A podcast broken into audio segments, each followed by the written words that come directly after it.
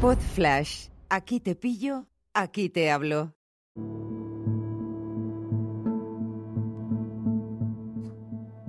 Hola a todos, ¿qué tal? ¿Cómo estáis? Bienvenidos a mi canal, a mi podcast, a la red social en la que me estés escuchando. Hoy quiero seguir comentando algunos de los episodios de mi libro Escuchar, Detectar, Ayudar, que tienes disponible en Amazon y en el que desarrollo mucho más los conceptos que te cuento aquí. Hoy quiero hablarte de un concepto que me encanta, que es el concepto de cómo formarte con libros. Pero no me estoy refiriendo ni a, ni a, los audiolibros ni tampoco a los resúmenes, aunque es verdad que hay una industria muy interesante sobre los resúmenes de libros.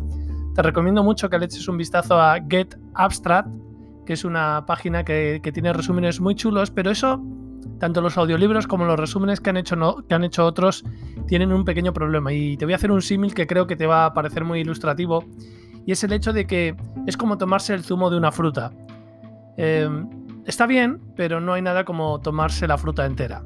¿Qué quiero decir con esto? Voy a compartir contigo lo que yo hago para, formarme a través de mis libros y, no es otra forma mm, que leerme el libro y trabajar el contenido que hay en ese libro. Lo primero que hago, el punto número uno, es leérmelo en formato Kindle. Y eh, me lo leo con una lectura atenta y el paso número dos sería ir subrayando todas aquellas partes que me interesan. En mi Kindle yo con el dedo simplemente arrastro el dedo y puedo seleccionar un párrafo de aquello que me parece más destacado de ese libro. En el paso 3 lo que hago es, al finalizar el libro, me puedo enviar todas esas notas, todos esos subrayados directamente a mi correo electrónico. Me llegan en formato Excel y en formato PDF. Con lo cual al final tengo, em, tengo en, mi, en mi email tengo una recopilación de aquellos párrafos y frases que me han parecido más destacados de ese libro. El formato PDF de eso que me ha llegado, ya sé que parece un poco rollo, pero, pero merece la pena. Eh, a través de Calibre, que es un programa de transformación de ficheros, lo vuelvo a pasar al formato Kindle, al formato .mobi con B de Barcelona. Y me lo vuelvo a enviar a mi, a mi lector, a mi, a mi dispositivo, a mi Kindle. ¿Qué tengo ahí a partir de ese momento? Pues el libro en una versión mucho más resumida de unos 20 minutos, que es lo que puedo tardar en leerme aquellos párrafos que me parecieron más destacados.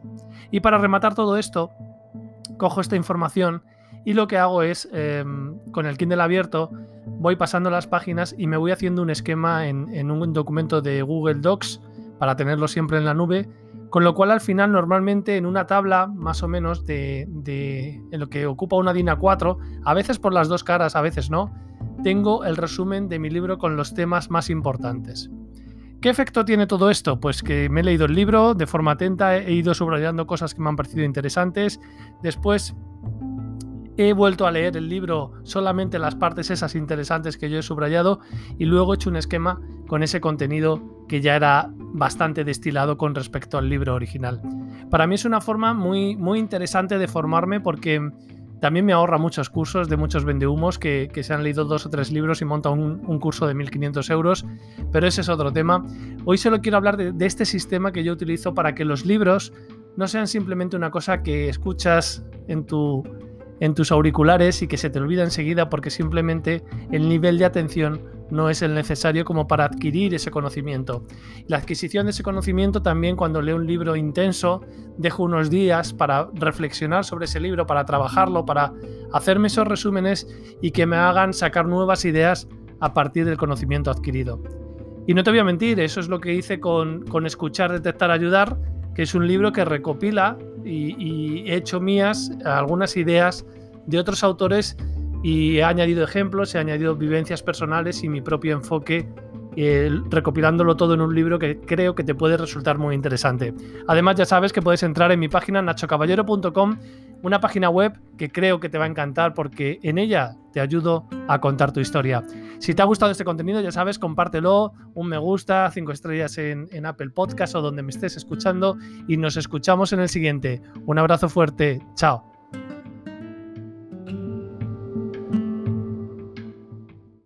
Una producción ático de podcast.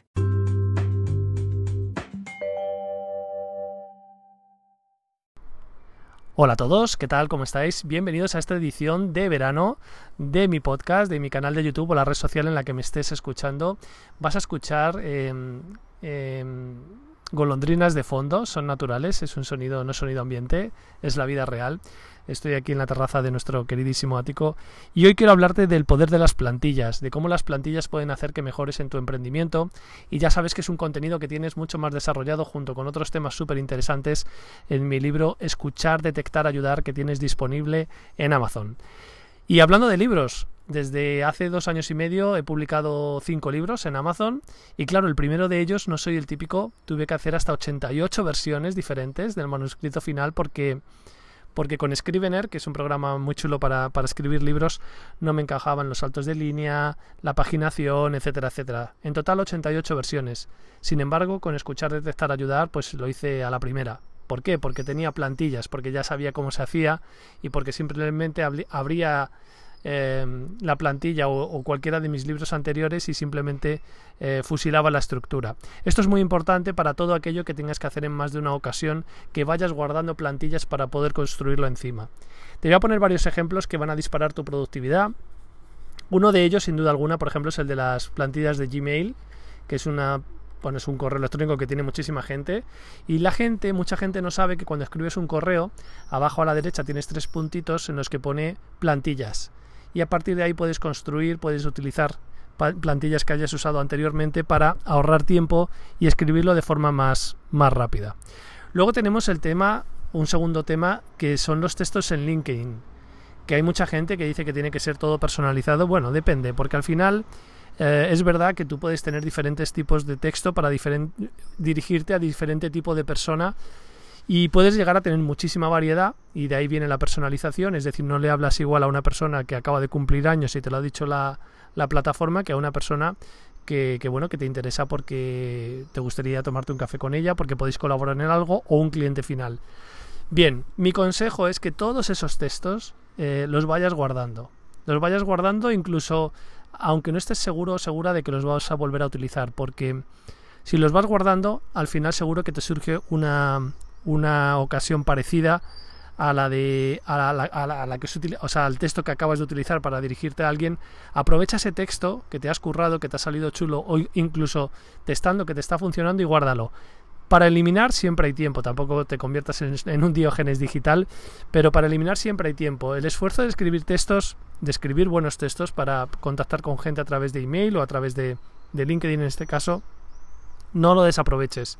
Si es Gmail, guárdalo en las plantillas que te he comentado. Y si es aquí, yo utilizo Keep, que es una herramienta gratuita de Google que se sincroniza muy bien con el resto de su, de su suite. Y ahí la tengo llena y clasificados los textos que utilizo en diferentes ámbitos y me ahorra muchísimo tiempo el disponer de ellos y poder hablar con gente de forma directa a través de las redes sociales. Luego también, por ejemplo, y esto tiene mucho que ver con la imagen que das. La tercera idea que te quiero plantear son las presentaciones y los presupuestos. Yo manejo la, nube de Google para las presentaciones tipo PowerPoint, para los Excel y para los documentos en Word. Y claro, esto me permite, por ejemplo, yo que paso muchas propuestas sobre storytelling, hace poco em, pasé una propuesta a un cliente de storytelling para enfermería, para enfermeras e enfermeros, para ese colectivo. Pues eh, bueno, pues para realizar esta propuesta no tenía ninguna propuesta anterior para este colectivo. Si es verdad que era storytelling, bueno, pues aproveché la plantilla que tengo en Google Docs que, pasé a otro cliente sobre otro tema distinto y simplemente estuve dándole vueltas a, cómo podía cómo podía plantear o qué parte era la diferente con respecto al colectivo de enfermeros y de enfermeras. Claro, esta plantilla yo lo que abro es abrir la anterior y enseguida le digo archivo duplicar y le cambio el nombre. También tengo una costumbre que te recomiendo que es fechar todo. Es decir, mi forma de fechar los documentos es, en este caso hoy es 20, Hoy es 25 de junio de 2021. Sería 21, primero el año, 21, 06, 25. Y de esta forma, luego pongo después el cliente del que se trata.